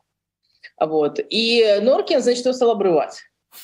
А, а человек уже не привык к этому, человек уже спикер, человек уже практически считает Важный человек. Ну, Бородин. Да. Бородин. Вот. И он, значит, сорвал себе микрофон и ушел. И я очень смеялась тогда и говорила, что подождите, подождите, он сейчас на НТВ напишет э, заявление. Вот. Мы посмеялись, посмеялись, через два часа он написал заявление реально на НТВ, мы тут ни при чем. Вот. Э, действительно написал. И тоже я, значит, говорю, что надо делать ставки, потому что Бородин, он же пишет не только в прокуратуру или в Роскомнадзор, он же везде пишет. Помните в этом, доживем до понедельника, был такой герой, который всем писал письма, там, Министерство культуры, еще куда-нибудь, такой профессиональный кляузник. Вот это тоже, он и в Минкульт пишет, и в Минобр пишет, он и в Роскомнадзор пишет, он и в прокуратуру пишет, и в милицию пишет, везде пишет э, совершенно. Вот. И э, мы, значит, пытались угадать, э, куда, в какое ведомство и на что именно пожаловался он на Норкина. Вот мало кто угадал, что в Роскомнадзор, и совершенно невозможно было угадать, что именно он Норкину вменит. Он ему вменил, что тот якобы выругался при нем, и это оскорбляет чувство верующих. То ли он страстной Видимо, он верующий. Из чего бы делать Еще и верующий. Татьяна, я побуду немного занудой, если позволите.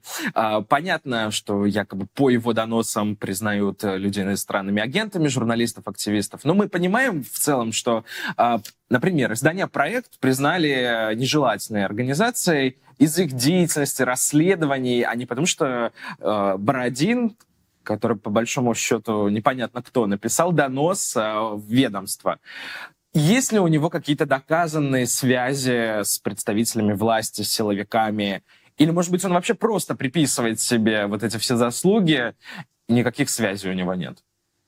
Ну, слушайте, у него вообще туманная очень биография, да, то есть известно, что он там с какими-то либийскими боксерами начинал, а вот все, что он говорит о том, что он работал якобы в милиции, в полиции, что он якобы, значит, наркоконтроле в уголовном розыске трудился, он еще как-то рассказывал, что на него четыре покушения было, потому что он боролся с оргпреступностью. 39 лет сейчас мужику, ну, как бы много повидал уже за это время.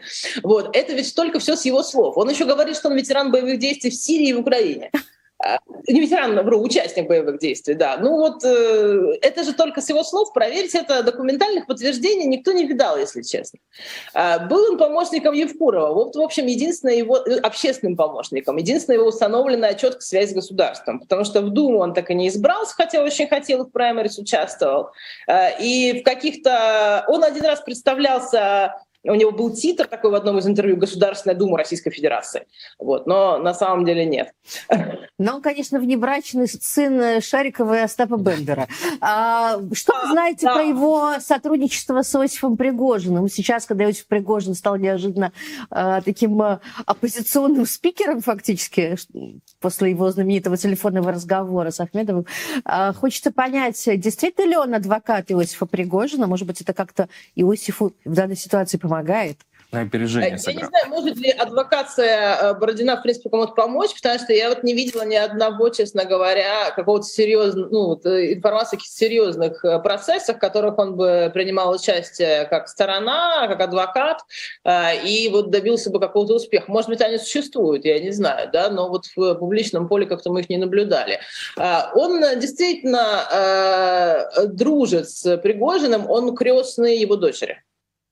Вот. То есть там есть семейные отношения а, некоторые, э, дружеские, да, такие, вот, поэтому не, не, не исключается, что он действительно его адвокат. Он и Ксению Собчак, по-моему, как-то представлял или пытался представлять, но очень недолго.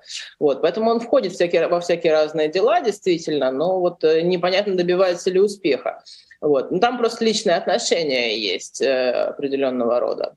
Вот знаете, Татьяна, я хотела бы услышать ваш прогноз. Мы много говорили про вот этого неожиданное дело, когда Данила Козловский э, подал в суд на Бородина на вот этот поклеп, на донос, на вот эти вот э, смелые высказывания Бородина по отношению к Даниле Козловскому, которого он считает и врагом, э, и, и человеком, который искажает образ России и образ вооруженных да, сил.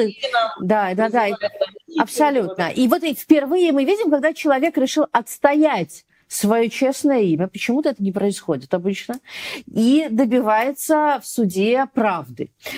Ваш прогноз?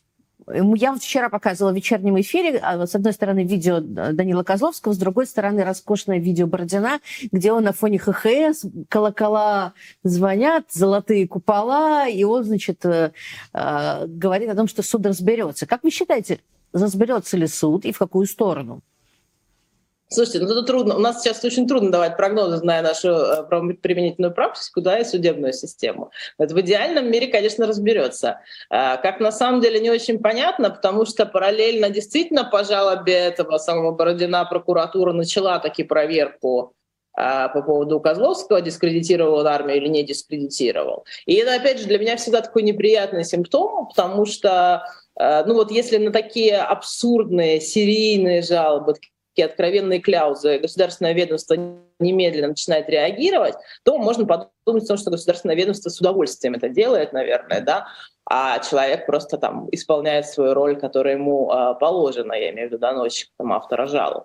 Вот, поэтому если действительно Данил Козловский там сильно, сильно кого-то раздражает, я думаю, что этот кто-то это не Бородина, не знаю, какие-нибудь минкультовские чиновники, на него же еще, по-моему, депутат Кузнецов там чего-то взъелся, вот, э, то трудно, трудно предсказать, какой будет исход суда, конечно. И тут, видите, никто же не видел заявления Данилы, э, есть карточка дела на сайте Прессинского суда.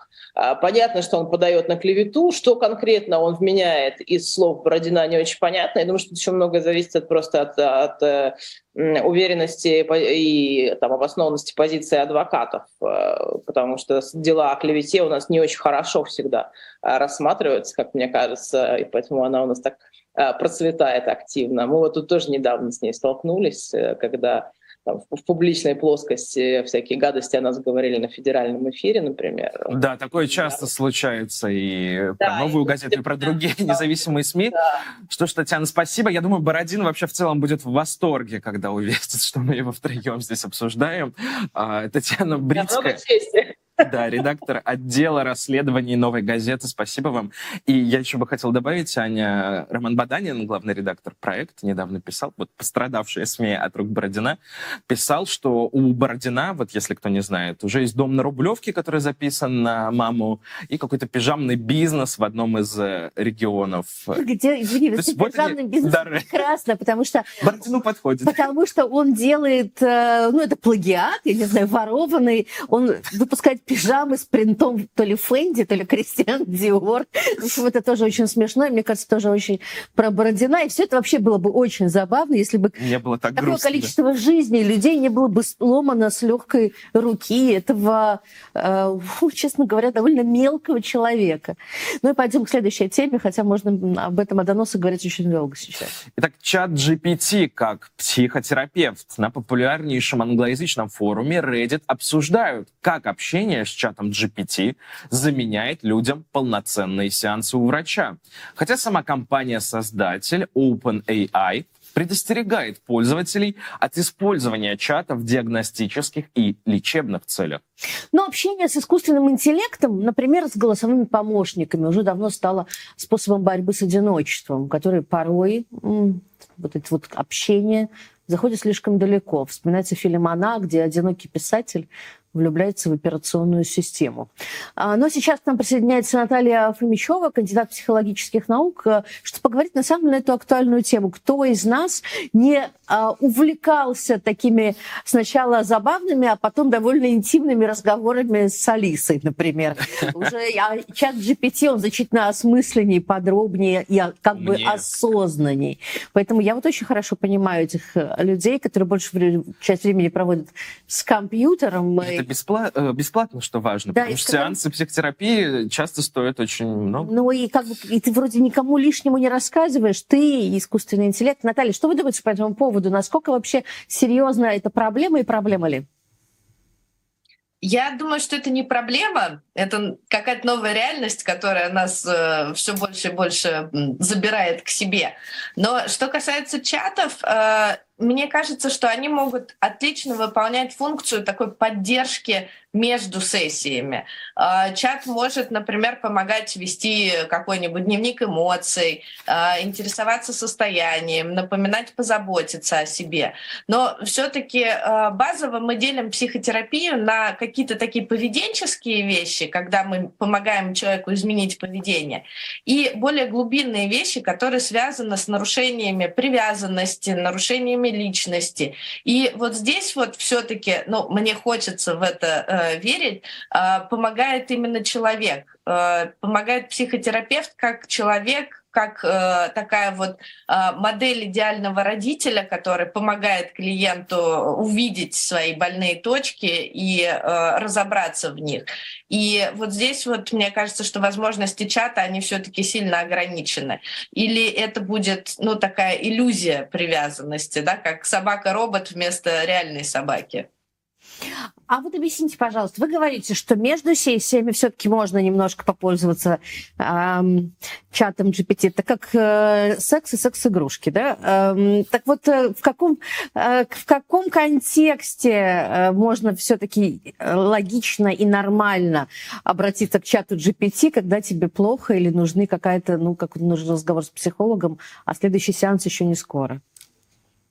Обычно все-таки э, мы даем клиентам э, некую программу того, что им делать в промежутке между сессиями. И, естественно, э, когда человек выходит из кабинета, э, он погружается в свою обычную жизнь, и половина того, что ему психотерапевт сказал, удачно стирается из его памяти. И поэтому вот здесь вот э, со стороны чата могут быть какие-то напоминания, могут быть какие-то вопросы, как прошел твой день, что ты сегодня заметил нового в себе, как ты отреагировал, получилось ли у тебя сделать что-то по-другому из того, что вы говорили с психотерапевтом. Э, Я вижу фу- функцию искусственного интеллекта именно в этом, в том, чтобы сделать психотерапию э, более пролонгированной в жизнь, да, чтобы это было не 50 минут в неделю, а э, вообще человек находился в такой поддержке э, и фокусе внимания на себе постоянно. Наталья, вот вы так немного, можно сказать, э, принижаете искусственный интеллект, такие простые вопросы ему отводите. А можете ли вы представить вообще мир, в котором э, вот, нейросети полностью заменят вашу профессию? Нет, не могу. Э, не могу, потому что мне кажется, что эм, Вообще психотерапия — это э, контакт людей. Э, насколько я понимаю, ну, э, давайте начнем с того, что я не, не великий специалист в нейросетях, поэтому, возможно, я действительно чего-то не вижу. Э, но э, мне кажется, что нейросеть, она учится от людей. А когда мы говорим о психотерапии, это встреча людей уже с опытом, э, с каким-то жизненным. И это история про взаимодействие и про открытие нового. Не, наверное, конечно, это так э, Эдуард немножко проецирует на будущее, но, с другой стороны, еще недавно мы не могли себе представить, что появится такой инструмент, как чат GPT, который будет настолько осознанно, казалось бы, реагировать на наши запросы. Спасибо большое. Это была Наталья Фомичева, кандидат психологических наук. Мы говорили о миксе психологов и э, искусственного интеллекта, как многие уже предпочитают искусственный интеллект. Да, не нужно никуда идти к тому же. Потому что не только это вопрос денег, как я уже сказал. Удобно лежа на диване. Никто ничего не расскажет общаться. точно. Да. Э, совсем скоро мы будем принимать звонки, э, буквально через минут 10-15, я думаю.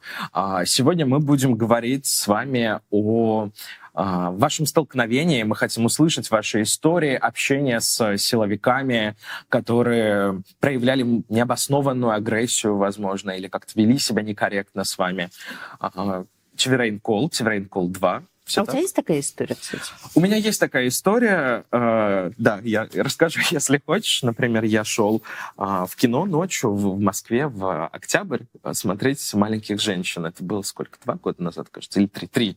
Примерно три года назад ночью через э, дворы Арбата, в районе Арбат, и там стояли полицейские, у них был открыт багажник, они меня остановили э, и начали проверять на наркотики, есть ли у меня там что-то с собой. И я так начал возмущаться и говорить им, что вы, зачем? Я разве похож на какого-то наркомана? На что они мне сказали, вот мы на прошлой неделе задержали э, какого-то спортсмена, он тоже не похож на наркомана, и себя как-то вели абсолютно группы по-хамски. И, в общем, это совсем было... Вот немного времени прошло после ареста Ивана Голунова. Главное, что ничего не По... подбросили. Да, да, и я так всячески сопротивлялся. Ну и различные задержания на митингах, к которым мы привыкли уже. А, про лайки еще нам нужно сказать. Да, ну еще, конечно, вы должны обязательно сейчас нам поставить лайк. Я вижу, что нас смотрит э, почти 19 тысяч. Пусть все 19 тысяч не забудут поставить лайк нашей трансляции. Это, с одной стороны, одобрение нашей деятельности, и, с другой, и это расширяет наши возможности так работают алгоритмы YouTube, еще больше людей видят нашу трансляцию. Но ну, мы идем дальше к одному очень, на мой взгляд, важному закону, который будет касаться очень многих россиян, а, потому что трактуется он очень широко. И так россиян будет наказывать за оскорбление друзей – и подруг силовиков. Но именно так транслирует, собственно, этот закон. Подробности на этой неделе разъяснял Верховный суд. В частности, высшая судебная инстанция предлагает применять уголовное наказание за угрозы силовикам, которые не повлекли за собой никаких последствий. Но, цитирую, напугали представителя власти, что бы это ни значило. Кроме этого, под защитой закона теперь находятся не только силовики и их родственники, но и люди, тоже процитирую, чье здоровье и благополучие дороги потерпевшему в силу сложившихся личных отношений. В любом случае, уточняет суд, обязательным условием для привлечения к уголовной ответственности за оскорбление представителя власти является публичный характер таких действий. К примеру, в общественных местах, во время массовых мероприятий, в СМИ и социальных сетях. Как силовики смогут пользоваться такими абстрактными поправками? Поговорим об этом с Владимиром Ворониным, адвокатом. Он с нами сейчас на прямой связи. Владимир, здравствуйте. Здравствуйте. Доброе утро. Вообще это звучит довольно я не могу сказать смешно, ну как-то э, иронически. Ну какие друзья и подруги, какие обиженные близкие, э, испуганные силовики, что вообще, о чем идет речь в, этой, в этом решении юридическом законе?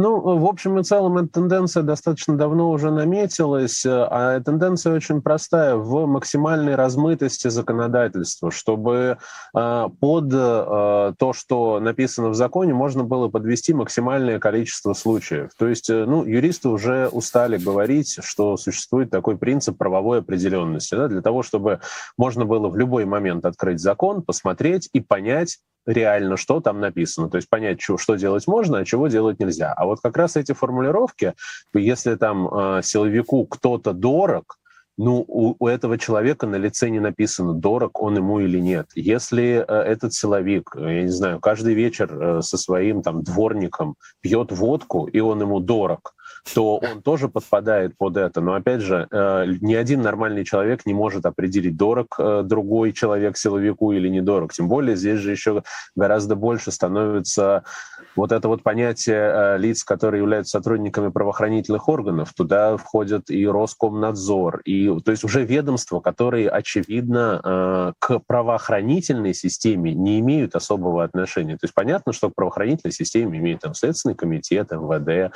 не знаю, ФСБ, ФСБ, но туда Росгвардия, но туда уже начинают включаться и все, и все остальные, по сути, это просто обычные служащие э, в гражданских ведомствах. Тем не менее, они, значит, по вот этому разъяснению, ну, оно, кстати, еще не вступило в силу, оно еще оно отправлено на доработки, но, по всей видимости, основные вот эти все моменты там останутся. Поэтому э, тот тренд, который был задан давно, он и сохраняется максимальная размытость, максимальная неопределенность, э, и для того, чтобы можно было любую ситуацию под, подвести под а, то, что написано. Да, вот сейчас, к слову, смотрю эти кадры митингов последних лет и никак не могу представить, как можно напугать представителя власти или какого-то человека. Владимир, а будет ли, получается, какое-то широкое применение этой нормы, на ваш взгляд? А, здесь, на мой взгляд, дело не в широте применений. Здесь mm-hmm. дело в том, чтобы еще раз вот каждый конкретный случай. Ну, а здесь, скорее всего, примером таким максима- а, максимально понятным является вот то, что у нас было, то, что называлось московским делом, да, где там человек остановил руку полицейского, который избивал другого человека, второй там бросил, бросил бумажный стаканчик, третий там куда-то задвинул мусорный бак. То есть вот для того, чтобы каждый каждый случай не остался без внимания и не нужно было под каждый случай какие-то конструкции выдумывать, придумана одна общая конструкция, под которую уже можно будет очень удачно подводить э, то, что есть. Поэтому, ну, опять же, э, массово это будет, в, если будут какие-то очередные э, широкие митинги, и там будут какие-то столкновения с полицией, но э, просто для того, чтобы можно было точечно это делать и без всяких проблем, опять же, то, что э, там говорится, оскорбление публично. Ну вот публично на данный момент это же, в принципе, все. На улице это публично, а, в интернете это публично. То есть где бы ни происходила эта ситуация, она фактически является публичной, только если не вы где-то с этим сотрудником находитесь вдвоем в какой-то запертой комнате. Да? Такую ситуацию ну, достаточно сложно представить для обычного человека. Поэтому, в принципе, опять же, э, вот этот признак публичности, ну, сейчас все публично.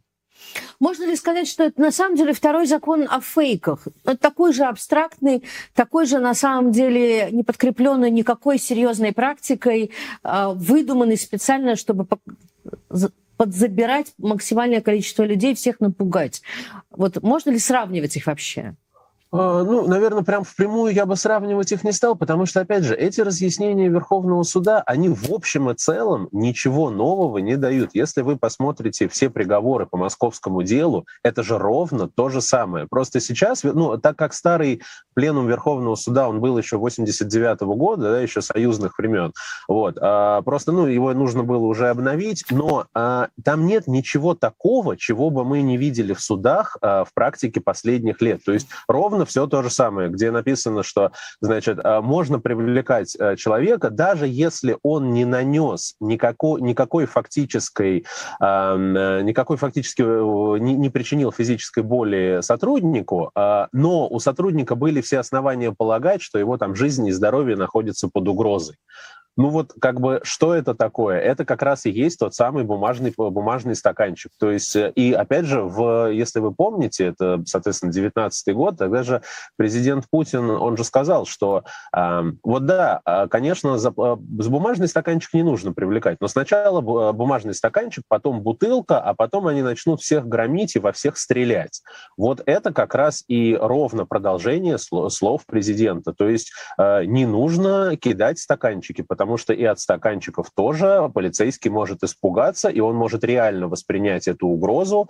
Э, поэтому в отношении полицейских, ну а теперь и не только полицейских, можно делать все, что угодно. Слушайте, а что делать, Владимир? Ну, как-то можно людям себя обезопасить? Невозможно вообще не а. контактировать ни с какими э, тайными женами полицейских. Э, тут не, не, непонятно, как обрисовать этот белый круг вокруг себя.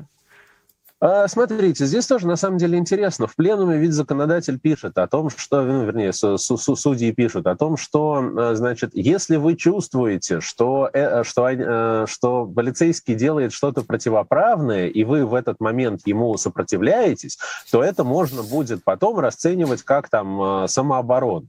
Ну, это же просто э, мы все юристы, адвокаты, мы очень много лет боремся. Очень тяжело что-то переквалифицировать там на э, самооборону, то есть да, на те действия, которые были э, для, совершены для того, чтобы там спасти свою жизнь и здоровье в этот момент. Это очень-очень тяжелая история. И поэтому для, как обычный гражданин может различить, это противоправные сейчас действия совершают или не противоправные. Поэтому, возвращаясь к вашему вопросу, фактически, если вам не нравится какое-то поведение полицейского, полицейского, то ни в коем случае вообще его нельзя трогать. Если вам что-то не нравится, к сожалению, идите, пишите жалобы. До чего они доводят, ну, не мне вам рассказывать, я думаю, что все прекрасно знают. Поэтому э, в очередной раз нам говорят о том, что нельзя не... Э, еще же там есть тоже интересный момент, что, значит, по поводу оскорблений. Вот там личностные, нельзя оскорблять личностные достоинства. А если у полицейского, ну, извините, плохо пахнет изо рта, или если он там несколько дней не мылся. И я ему об этом сказал. Вот это же оскорбляет его личные э, качества. Поэтому вот очень-очень-очень много таких широких, непонятных для толкования вещей. Поэтому совет здесь, к сожалению, может быть только один. Старайтесь минимально с ними контактировать и уж точно э, физически никак не трогать, ничего в них не бросать и вообще к ним не прикасаться. Ну, считайте, что э, полицейские и все правоохранители — это такая каста отверженных, до которых даже прикасаться нельзя. Да, либо каста святых, что ж Спасибо, Владимир Воронин, адвокат, обсуждали наказание за оскорбление близких, в том числе силовиков, а, людей, которые им дороги. Ну а сейчас мы в продолжении темы, в том числе готовы а, принимать ваши звонки. Напомним, Тиверейн Кол, Тиверейн Кол 2, уже можете туда писать. Мы сегодня обсуждаем с вами, хотим услышать ваши истории соприкосновения с силовиками российскими, силовиками или, может быть, не российскими, не знаю. Против вашей воли. Каким образом они собственно, а, каким-то агрессивно себя вели по отношению к вам. Как вы из этих ситуаций выкручивались? Рассказывайте нам сейчас, звоните. У нас есть уже, правда, один звонок. Мы готовы выслушать вас. Представляйте, рассказывайте. Э, доброе утро, Анна, Эдуард. Слышно меня? Доброе. Да, отлично. Да. Говорите в эфире. Э, это снова Томас из Вологды. Э, в очередной раз выражаю вам огромную благодарность, любовь и всяческую поддержку вы лично для меня как просто луч света в темном царстве. не, не, могу, не, не могу не сказать этого. Ну, моя история, честно говоря, не такая уж сильно криминальная и агрессивная со стороны полиции, но вот просто вспомнилась из э, э моей довольно-таки далекой уже юности, что-то около 18 лет назад это было. Я тогда работал, э, жил в городе Череповце на Северстале. И вот в какой-то из ней, я помню, возвращался из ночного клуба, где-то около двух, может быть, там трех часов ночи было. Ну и такой немножко нетрезвый, скажем так, был, но абсолютно адекватно себя вел. И пешком пошел до своего общежития, было там не очень далеко. И вот уже буквально там, подходя к общежитию, совсем недалеко, где-то во дворах, настигли меня полицейские. Э, остановили меня, э, попросили документы предъявить. Э, документов у меня с собой не было, которые бы мою личность удостоверяли. Ну, я просто сказал, как меня зовут. Меня зовут Томас, и фамилию свою назвал. А фамилия у меня литовская и такая достаточно сложная для э, российского уха. Вот. Они тут сразу же обрадовались, сказали, о, так ты, наверное, иностранный гражданин, может, какой-то шпион или агент. Ну, короче, понес, понеслась тут. Я говорю, да вы чего, успокойтесь. Обычный человек, гражданин России. Я говорю, я вот могу сходить в общежитие, как бы сходить паспорт вам предъявить. Нет, нет, нет, мы тебя сейчас заберем, э, отвезем э, в наше отделение. Ну, в общем, они меня Э, ну, не, не сказать, что скрутили, но так, посадили в машину и отвезли меня вообще на другой конец города абсолютно. Сказали, что вот мы сейчас тебя тут задержим на трое суток до установления личности. Стали тут, слышу, там между собой переговариваться, чтобы там что-нибудь придумать, как меня там задержать. Вот. Но на мое счастье, слава богу, оказался у них там нормальный начальник, я уж там не помню, в какой он должности был, он просто, видимо, посмотрел на все это, Э, как-то пожалел меня, наверное, по-человечески сказал своим подчиненным, что не валяйте дурака, отпустите его. Э, вот. И, собственно, я их попросил отвезти меня обратно э, к общежитию или хотя бы с того места, откуда они меня забрали, но они отказались, сказали им, мы не выполняем роли такси. И вот мне пришлось пешочком идти с другого конца города. Потрясающая история, что фактически фак... только за имя вас задержали. И это сколько лет да, назад да, было, да, вы да, сказали? Это уже 18 лет назад было. Но я думаю, что ничего не изменилось. Это давно, да. Спасибо большое, Томас. Спасибо. Это классная история, конечно, очень ярко э, говорящая о том, как, в принципе, полиция относится к гражданам, Пытается ли она их от чего-то защитить или сама является поводом Видит для... в каждом какую-то а, Абсолютно, абсолютно. Каждым угрозу и находит эту угрозу в самых неожиданных местах или готова это, ее инициировать э, сама, как, в принципе, все да. эти примеры с э, подкидыванием наркотиков э, или какая-то специальная провокация людей на агрессивное поведение, чтобы потом их задержать. Хотя, мне кажется, теперь даже и провокации никакие не нужны. Да, а, кстати, вот, Аня, ты меня спросила про мою историю. Если ли у тебя подобного рода истории? Нет, ты знаешь, у меня так, такой, вот такой истории нет. И, наверное, я как женщине ко мне вообще аккуратнее относ, относилась э, всегда полиция. Я страшно, нечеловечески боюсь, потому что совершенно не вот понимаю... мимо, например, проходишь, да? Не понимаю, как себя вести, и буквально одним словом меня в этой ситуации можно довести до слез. Я не держу удар, к сожалению, абсолютно, и очень боюсь э, именно столкновений с российской полицией, которая у меня ассоциируется с а, преступностью, к сожалению. И ты знаешь, это очень любопытно, вообще это очень про российских граждан, которые приезжают в страны, где совсем иначе устроена правоохранительная система, и рассказывают, что они шарахаются от полиции, переходят в другую сторону улицы, смотрят с опаской, а на самом деле эти люди не опасны ничем. И это абсолютно нормально. Они, наоборот, должны вас защищать. Но, приехав из России первое время, к этому привыкнуть довольно это трудно. Правда. Тиверейн Кол, Тиверейн Кол 2, а я пока короткую смешную историю расскажу, что иногда ты, наоборот, случается в соприкосновении с силовиками то, чего ты не ожидаешь. Например, когда меня задерживали в одном из российских городов, а, это, оформляли протокол на митинге mm-hmm. во время работы уже на телеканале «Дождь», и меня повели в отдельную небольшую комнату, чтобы сфотографировать, сделать фотографию этой лесенки mm-hmm. с моим ростом. У тебя есть такая фотография? есть такая фотография, да. Wow. И я сейчас расскажу, почему она у меня есть, но она у меня есть на телефоне. И мы пошли с а, полицейским в эту отдельную комнату, и когда мы зашли, он мне так тихо сказал, я фанат телеканала «Дождь». Последний выпуск с Михаилом Фишманом два раза посмотрел. Еще и два раза. И тогда я попросил, ну, раз вы фанат, тогда и на мой телефон тоже сделайте фотографию, как я стою в этой лестнице. И вот так у меня появилась такая фотография. Ну, я думаю, что если у вас есть еще такая история, вот в духе той, что рассказал Эдик, вы всегда можете нам направить, и, может быть, мы вас включим в продолжении нашего эфира, потому что мне кажется, что эти истории есть очень у многих россиян, как они сталкивались э, с агрессивным поведением полиции, людей, которые должны вас защищать, совершенно необоснованно и внезапно. Ну вот, а мы хотели бы продолжить, рассказать, как Швейцария отказала участнику белорусских протестов в убежище. Вот говорится, что стоит только уехать из России, ты оказываешься в безопасности, или из Беларуси, которая, да. в принципе, в этом смысле ничем не отличается. Так вот, этот человек а, получил отказ от Швейцарии, который э, подавал на убежище, заявив, что политическая ситуация, как сказали швейцарцы, в Беларуси не препятствует высылке обратно.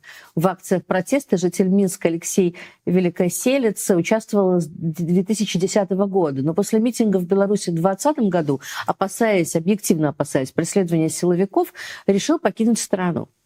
После этого Алексей попросил убежище у швейцарских властей. В этой стране у него живут мама и сестра.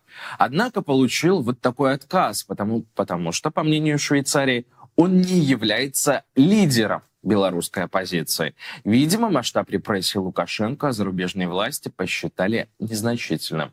К нам присоединяется сам Алексей, Алексей Великоселец, Алексей предприниматель. Приветствуем вас в эфире телеканала «Дождь». Расскажите, где вы вообще сейчас находитесь? Ну, я нахожусь в кантоне Вале, Швейцарии. Как бы пока процедура моя полностью не завершена, мы продолжаем работать с моим адвокатом Вадимом Дроздовым. Но ситуация, конечно, не очень приятная, когда ты понимаешь, что э, люди за гораздо более мелкие нарушения в нашей стране уже отбывают сроки, и что ну, ты можешь вернуться домой, конкретно сесть в тюрьму, тяжело в этой ситуации немножко находиться. Алексей, я на самом деле очень внимательно слежу за подобными историями, потому что мне кажется, что мир, конечно, должен поддерживать тех, кто пытается избежать репрессий, а службы в армии в момент войны, э, где, когда твоя сторона агрессор и так далее. Мне кажется, что это абсолютно очевидно. Почему вы думаете, с вами подобное произошло? Почему э, швейцарские власти не оценили опасности, которые сейчас э, исходят от белорусских властей для всех протестующих, демократически настроенных граждан Беларуси? Они не в курсе или они специально закрывают глаза, потому что, не знаю, ваше присутствие, например, им почему-то неудобно? Ну, я думаю, что есть определенный лаг в понимании. То есть, э, когда я приехал сюда и только репрессии начинали раскручиваться, первые мои рассмотрения были в 20-м, конце 20-го, начале 21 года. Весь маховик репрессий, он сейчас раскручивается, э, людей задерживают э, все в больших количествах. Эм, возможно, до них дойдет, но я сейчас думаю, что они просто, наверное, ну, не понимают, хотя трудно сказать. Конкретно ты с теми людьми, которые принимают решения, не общаешься и не можешь понять, что они знают, а чего нет. Что вы э, планируете в этой ситуации делать? И можно ли в этом смысле разработать какую-то стратегию? Я думаю, в этой сейчас и о вас конкретно, и о огромном количестве людей, которые находятся в схожей ситуации, пытаясь доказать, что их страна представляет опасность для э, жизни вот, людей с оппозиционными взглядами. Что делать? Ну, мы будем продолжать с Вадимом. Он э, верит в то, что наши шансы большие на победу. А что делать другим людям? Ну, могу посоветовать э, не обращаться э, к швейцарскому правосудию, потому что здесь, конечно, очень сложно что-либо доказать. Люди с постсоветского пространства с большим трудом что-либо здесь э, получают. Почему? Трудно сказать. А вот расскажите, пожалуйста... Да. Да, договорите. Ну, в Польшу, в Прибалтику, там э, люди в связи с близостью, с пониманием, может, с общим менталитетом понимают, что к чему. Здесь, скорее всего, нет.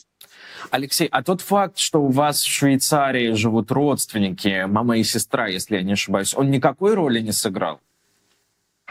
Ну, здесь это не имеет значения, в принципе, потому что все мы взрослые люди и сами за себя отвечаем.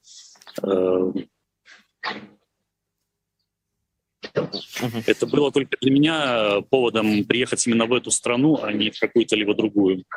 Ну, я хочу напомнить, э, что в возвращении в Беларусь мы знаем, что белорусские власти заманивают э, бывших протестующих обратно в страну, а потом задерживают и сажают. Знаете ли вы э, из личного опыта, из опыта ваших окруж... вашего окружения подобные примеры, когда люди возвращались в Беларусь, соблазнившись вот этими обещаниями властей и попадали за решетку или у них были какие-то серьезные проблемы с властями? Мои знакомые конкретно никто не вернулись, но те есть, которые не успели уехать и были задержаны, да, по фотографиям, по фотографиям, причем фотографии нашлись э, в телефонах э, друзей, знакомых, которые были задержаны. И к людям пришли, их задержали. Есть пару таких примеров у меня, да. Алексей, а вам, кстати, в отказе сказали, что система распознавания лиц э, — это блеф. Я верно понимаю? Ну да, они так считают, хотя сами против них приняли, поддерживают санкции. Какой же это блеф, когда ну, мы uh-huh. читаем, знаем, что это работает. Наверное, не стопроцентно оно работает, но есть эти технологии. Спасибо большое. Это был Алексей Великоселец, предприниматель. Будем надеяться, что вам все-таки удастся остаться в Швейцарии. Это довольно грустная история, когда ты приезжаешь в надежде на свободу и безопасность, а тебе говорят, да у вас там все в порядке. Это правда. И или, вот... или вот я очень люблю, когда говорят, а уезжайте обратно к себе в Россию, и боритесь, протестуйте. протестуйте, выходите на Красную площадь, боритесь, что вы приехали? Продолжайте бороться, а иначе кто? Мы за вас или там кто-то там за вас Путина не свергнет. В общем, в общем уже, такая Аня, вот интересная популярная риторика как белорусские силовики заманивают. И там есть целая государственная программа, которая называется «Дорога домой». Ее пиарят в том числе и СМИ, э, госсми, которые раньше рассказывали, как плохо белорусам в изгнании. И вот даже теперь целая программа, но «Дорога домой» часто оказывается дорогой в тюрьму.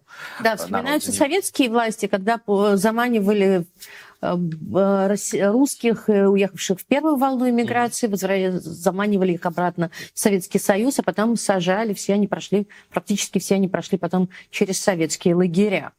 А, я хотела бы прочитать вам одну историю. А, люди начали нам писать о своих историях, как они сталкивались с полицией, а, какими были травматичными эти, э, как бы их личные сюжеты, как это было несправедливо. Вот нам пишет Дарья Березенцева. Здравствуйте, я хотела рассказать вам свою историю э, силовиками в эфире. Около 10 лет назад, когда я была студенткой, я вечером выходила из своей квартиры в центре Москвы.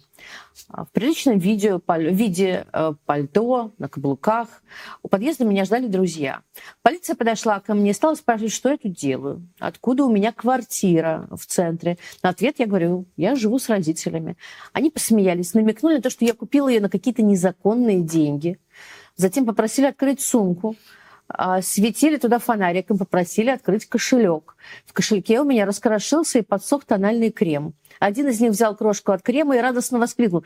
«А что это?» Я говорю, «тональный крем». Он с непоколебимым лицом начал его поджигать и нюхать. Я просто не могла сдержать смех. Вот закончилось, правда, все хорошо. Машина, друг, собственно, человек все-таки остался на свободе. Хотя, конечно, это очень характерная история. Прям всякий раз хочется добавить, хорошо, что ничего не подкинули. Да, и вот еще одна небольшая история, которую нам тоже присылают зрители. А, я процитирую. Когда я в сентябре уехал из России в Казахстан, помню, как в центре для мигрантов я спросил у полицейского, нет ли здесь Wi-Fi. Так он не раздался, так он не раздался своего телефона. В России полицейский мог бы раздать только люлей, пишет нам наш зритель. Вот. Ну и на самом деле я хочу предложить э, нашим зрителям, которые в Ютубе нас смотрят.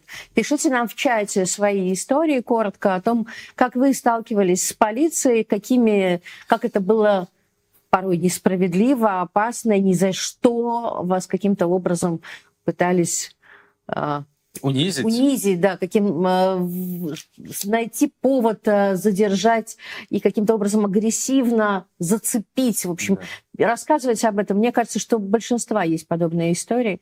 И мне надо про это говорить, о том, что подобное происходит. И каким таким образом, собственно, мы объясняем и себе, и друг другу, Почему мы так боимся полиции? Потому что она к нам и так относится. Она всех воспринимает как преступников. Преступность для нее скорее хлеб, чем э, тема для работы. Есть, наверное, разные люди, не только э, такие. Есть и фанаты дождя, как я Есть и сказал, фанаты например. дождя, которые вот, э, ведут, пытаются вести себя справедливо хотя бы к его ведущим и журналистам, но э, к сожалению, к сожалению, У нас есть мало. звонок, нам Да, давайте. коллеги, давайте послушаем. Здравствуйте. Хором. Здравствуйте. Итак, вы в эфире, рассказывайте свою историю, пожалуйста. Меня зовут Альбина, я 10 лет живу уже в Израиле, и только сейчас я привыкла спокойно относиться к полиции, понимать, что полиция э, — это те люди, которые меня защищают и мне помогут. А из России у меня было несколько историй. В России было несколько историй. Я была молодой студенткой. Меня слышно, да? Да, да, конечно, да. вас слушаем. А, я была э, молодой студенткой, совсем там девочка 18 лет.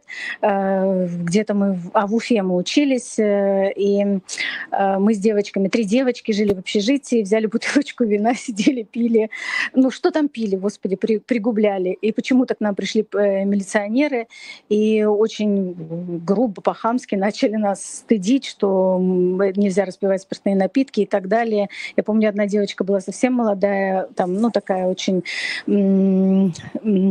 нежная, и она прям расплакалась, разрыдалась. В общем, это было какое-то жуткое впечатление. Ну, это вот одна из историй. Там. Ну и понятно, что с э, гаишниками всегда были странные истории, всегда я их боялась. Когда только начались, начались навигаторы, то навигатор показывал, куда мне ехать. Я в Москве была впервые на машине. Э, мы заехали куда-то под кирпич, хотели развернуться, там некуда развернуться, завели меня в какую-то будку, и я прям помню это, на всю жизнь у меня остались впечатления, как сидели два человека в форме, и тоже меня стыдили очень сильно, что я не туда заехала, я им показываю навигатор, говорю, вы знаете, да я нечаянно, я тут вот, я ничего не хотела, я увидела кирпич, поняла, что хочу развернуться, а развернуться некуда, в какой-то тупик попала. Ну, естественно, взяли они с меня там какие-то деньги, им до сих пор мне хочется помыться после этой истории. А когда приехала в Израиль, тихо, извините, у меня собачки. Когда приехала в Израиль, то э, муж мне говорит, почему ты не обгоняешь машину? Я говорю, так это же полиция. Он говорит, ну и что, они такие же люди, как и мы.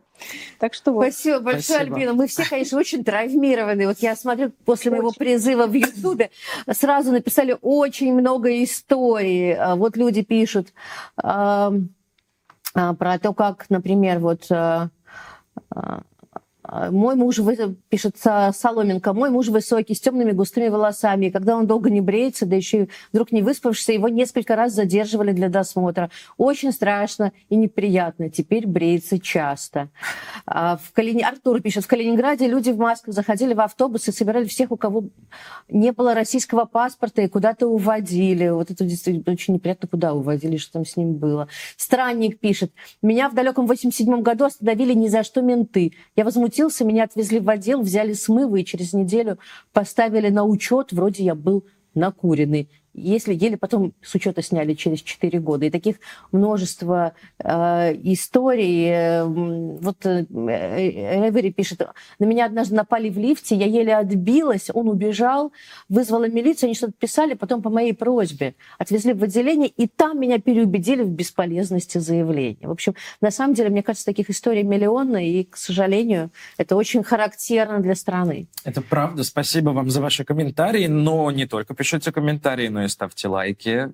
Тогда нас с вами станет еще больше. Поддерживайте дождь, tvrain.tv slash donate, либо с помощью чата можно отправлять цветные сообщения за деньги, либо используйте функцию «Спасибо». И спасибо вам за поддержку. Но тем временем жизнь иностранных компаний в России становится все сложнее. Тех, кто после начала войны до сих пор не успел свернуть бизнес, могут попросить скинуться на, нужды, на нужды российского государства. Речь идет идет о единоразовом сборе, который иностранные бизнесмены должны будут отдать в бюджет из своей прибыли за прошлые два года, сообщает агентство Bloomberg. Ну, напомню, что сейчас компании, которые хотят уйти с российского рынка, должны сначала получить одобрение властей на продажу своих активов в стране. В некоторых случаях это должно быть личное одобрение Владимира Путина. А чтобы получить это одобрение, западные компании, например, должны делать российским покупателям существенную скидку. Теперь к этим условиям может добавиться и так называемый чрезвычайный налог. Собеседники Блумберга поясняют эту идею просто. Бюджету нужны деньги. Тем временем в Госдуме придумали еще один способ ухудшить условия для уходящих компаний. Там накануне выступала глава Центробанка Эльвира Набиулина. Как обычно, в ее присутствии депутаты стали делиться своими экономическими идеями. Это вещь страшная, как мы знаем. Так депутат ЛДПР Владимир Кошелев э, предложил платить уходящим компаниям не деньгами, а специальными облигациями, которые привязаны к замороженным российским активам за границей. Находчиво. Набиулина, тем не менее, сказала, что регулятор готов просмотреть это предложение. С нами на связи сейчас э, Игорь Липсиц, доктор экономических наук, профессор. Приветствуем вас в эфире «Дождя». Игорь Владимирович, слышите ли вы нас? Да, давайте начнем с этого чрезвычайного налога. О каком вообще проценте от прибыли может потенциально идти речь? Сколько возьмут с компаний? А, там э, ставка сейчас обсуждается порядка 10%, что, в общем, достаточно большая величина. Как-то были первые оценки, что ну 3-4%, ну вряд ли возьмут больше. Сейчас уже речь пошла о 10%, они хотят собрать большую сумму, поскольку дыра в бюджете растет то, соответственно, меняются аппетиты и начинается уже, так сказать, ну, что называется, гонка ставок. Вот она сейчас идет. Вот пока речь идет о 10% от сверхприбыли. Причем, что такое сверхприбыль, там довольно такая хитрая система. Практически речь о том, что если компания имела больше миллиарда рублей прибыли, то вот мы ее и будем считать имевшей сверхдоход. Насколько это, в общем, реальная история, там без анализа понять сложно. Но всякий крупный попадает под удар. А так ли много вообще компаний хотят сейчас уйти из России спустя год войны? С чего вдруг сейчас решили брать этот налог?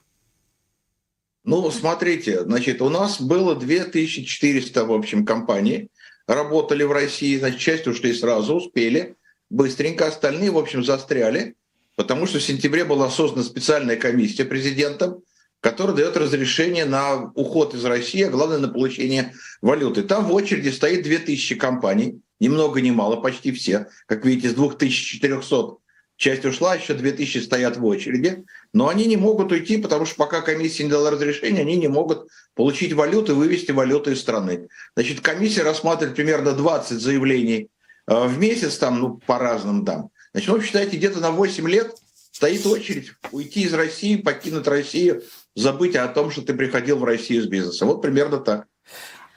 Скажите, вот на ваш взгляд, какой после этой истории может сложиться прецедент? Захотят ли, например, новые компании из Индии или Китая, а, дружественные, так скажем, страны? Пока. Пока, да. Жить по таким новым правилам игры. Ну, знаете, у меня, э, как у человека немолодого, возникает исторические ассоциации. Ведь иностранный бизнес входил в Россию в очень больших масштабах. В 20-е годы были концессии, которые давали большевики, чтобы иностранные компании пришли, восстановили экономику после гражданской войны, они пришли. Их, соответственно, через некоторое время уже в конце 20-х годов обобрали, выгнали, и они, в общем, не возвращались сюда до, в общем, считайте, до 2000 года. Ну, почти 70 лет они не возвращались. Я думаю, что сейчас иностранные компании получат тоже такой урок, который будет, ну, что называется, травмировать до конца практически этого века. Думаю, что быстро сюда никто не вернется. Надежда на то, что можно как бы хорошо жить в России, может быть, есть только у китайских компаний, потому что Россия теперь, как вы понимаете, практически вассальная страна по отношению к Китаю. Китайцы, наверное, будут сюда входить, не опасаясь каких-то недружных акций со стороны российского правительства. Остальные компании, скорее всего, долгие годы сюда не вернутся, помня о том, как им было нехорошо, как их грабили, как у них отнимали деньги. Так что Россия на долгие годы ну, может забыть такое понятие, как инвестиционный климат, прямые иностранные инвестиции, строительство иностранных предприятий, кроме китайцев. Ну, сейчас многие новости кажутся каким-то ироническим троллингом, но все-таки, что вы думаете по поводу облигаций? А, хотела бы даже еще раз процитировать. А, Владимир Кошелев предложил платить уходящим компаниями деньгами, а специальными облигациями, которые будут привязаны к замороженным российским активам за границей. Это ну, явно издевательство. Как вы считаете, могут ли это предложение неожиданно принять? В России сейчас возможно все. А, и такие издевательства возможны. Смотрите, ведь уже, скажем, американские компании уже попали в абсолютную ловушку. Скажем, с них требует заплатить там, от 5 до 10 процентов от стоимости продаваемой компании в российский бюджет. Причем, обратите внимание, как не требует, они должны внести добровольный платеж. Вы слышите сочетание слов «должны внести добровольный платеж». При этом Минфин США запретил американским компаниям делать такой платеж. Российский Минфин не выпускает компании, если такой платеж не сделает. Значит, остается только просто бросить российский бизнес, российские предприятия и уйти несолоно хлебавши. И уже более 7% компаний так и ушли. Бросили просто бизнес, закрыли предприятия, уволили сотрудников и ушли, куда глаза глядят. Ну вот теперь новое издевательство, значит, вот такая история. Я не могу исключить, что такое пройдет, потому что, повторяю, Госдума соберется, законопроект подготовит, проголосует быстренько, и Центробанк вынужден будет этим пользоваться как инструкцией к деятельности. Все возможно в России. Да уж. А, а чем вообще эти облигации в теории могут быть обеспечены, если вот даже Европейская комиссия не может найти всех замороженных резервов Центробанка в реальности? Они там нашли что-то, по-моему, около 100 или 200, я уж сейчас не помню точную цифру. Они скажут, вот на эту сумму, которая зафиксирована, которая признана, которая Э, четко найдено Центробанком Европы, мы выпустим под эти самые активы облигации. Как только вы разморозите, вы эти деньги получите. То есть, чтобы они уже били за разморозку активов. Ну, вот такая история. Еще раз, вы пытаетесь рассматривать это в логике нормальной экономики. Нет больше нормальной экономики. Есть экономическая война. Вот в этой логике надо все рассматривать ну, все-таки хочется, это как хочется все время существовать в рамках закона. Вроде бы не нужно уже, но все равно пытаемся. Спасибо большое. Спасибо. Это был Игорь Липсиц, э, доктор экономических наук, профессор, который объяснял, в каких ситуациях сейчас оказались зарубежные компании, которые пытаются выйти из России. Да, но это не так просто, как мы поняли. Э, идем дальше. Мы продолжаем нашу традиционную рубрику с нашим приглашенным экспертом, научным обозревателем и автором телеграм-канала «Голый землекоп». Это Илья Колмановский. Каждую неделю он делится с нами новыми открытиями из мира науки. Илья, приветствуем вас. Расскажите скорее, что произошло интересного за прошлую неделю. Илья, Слышите ли вы нас?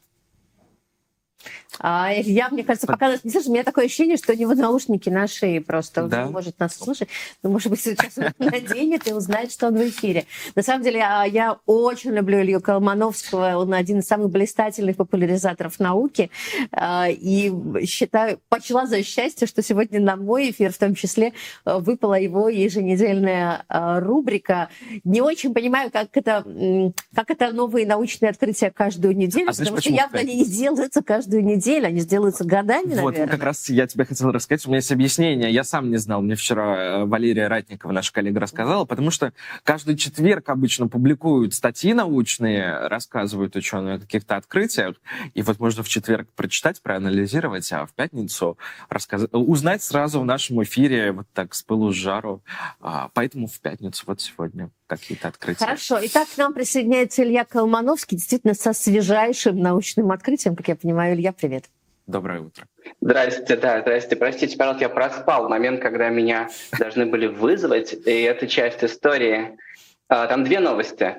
Одна такая. А, французские ученые а, нашли новый инструмент, который поможет точно сказать, ты достаточно поспал или недостаточно.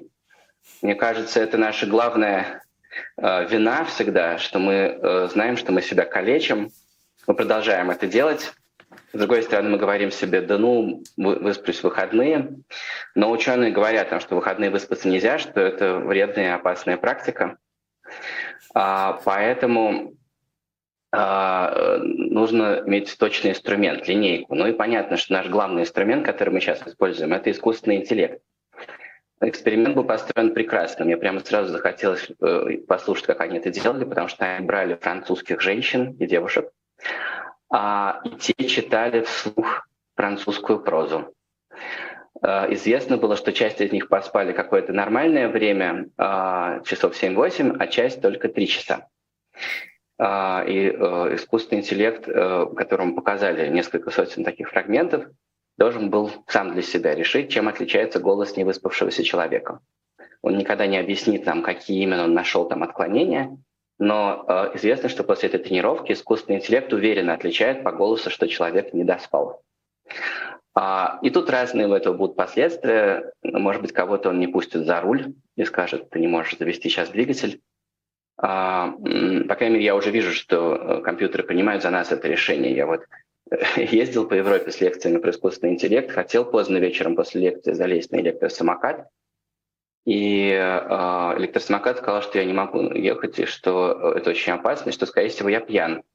Э, я, правда, совершенно был трезв, э, это была ошибка с его стороны. Э, он хотел от меня, чтобы я что-то сделал в приложении, я просто слишком медленно соображал после лекции. Ну, в общем, это одна история, что, может быть, искусственный интеллект нам что-нибудь не разрешит, а может быть, мы как взрослые э, научимся ну, сами совестливо следить за своим сном и относиться к нему серьезно, и э, проверять при помощи приложения, э, как мне действовать. Могу ли я сейчас управлять машиной или что-нибудь еще делать? А у меня вот есть вопрос. Нет, хочу, у меня сразу вопрос, можно? Э, мы просто как ведущие утро э, просто даже не будем показываться этому искусственному интеллекту, ничего нового там узнать про себя не удастся, но все-таки не изменилось ли понимание вот этих норм? Ну что такое, действительно ли оно всегда эти 7-8 часов или оно вариативно от типа личности?